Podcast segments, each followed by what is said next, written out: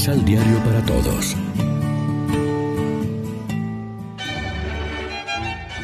Proclamación del Santo Evangelio de nuestro Señor Jesucristo, según San Marcos.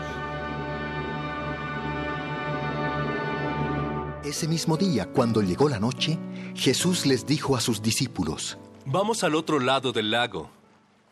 Entonces dejaron a la gente y atravesaron el lago en una barca. Algunos fueron también en otras barcas. De pronto se desató una tormenta. El viento soplaba tan fuerte que las olas se metían en la barca y ésta empezó a llenarse de agua.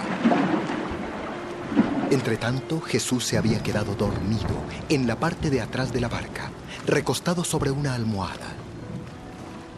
Los discípulos lo despertaron y le gritaron, Maestro, ¿no te importa que nos estemos hundiendo? Jesús se levantó y ordenó al viento y al mar que se calmaran. Enseguida el viento se calmó y todo quedó completamente tranquilo. Entonces Jesús dijo a sus discípulos, ¿Por qué estaban tan asustados? ¿Todavía no confían en mí? Pero ellos estaban muy asombrados y se decían unos a otros, ¿Quién es este hombre que hasta el viento y el mar lo obedecen? Lección Divina Amigos, ¿qué tal?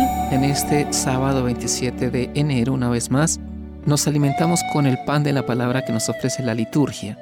La identidad de Jesús que Marcos ha revelado poco a poco como uno que posee autoridad también sobre las fuerzas de la naturaleza, nos hace entender que acoger con fe su palabra como palabra de Dios da lugar a un nuevo modo de ver las cosas sin miedo y de relacionarse con ellas teniendo fe, a tal punto que incluso podemos hablar de promoción de una ecología auténtica que tiene su raíz más profunda en la obediencia de la fe.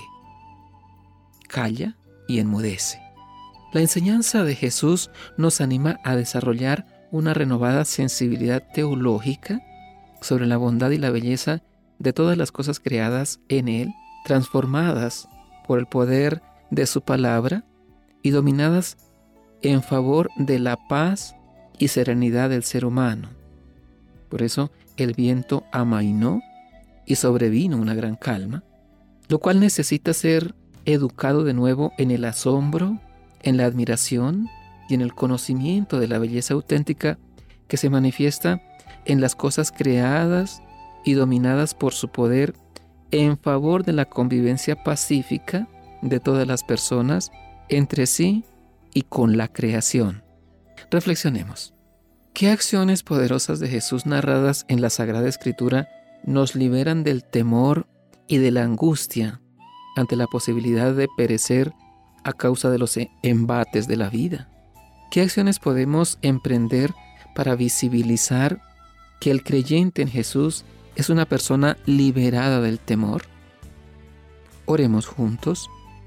Padre Santo, qué bueno saber que los discípulos se preguntaban quién es ese hombre, Jesús, a quien hasta el viento y el mar obedecen.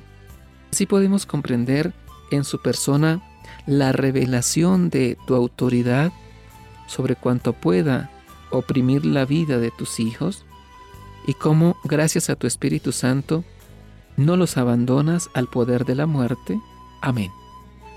María, Reina de los Apóstoles, ruega por nosotros.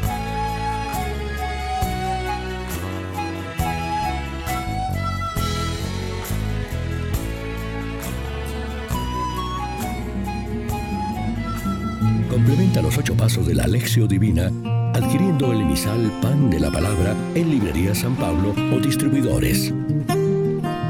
Más información www.sanpablo.co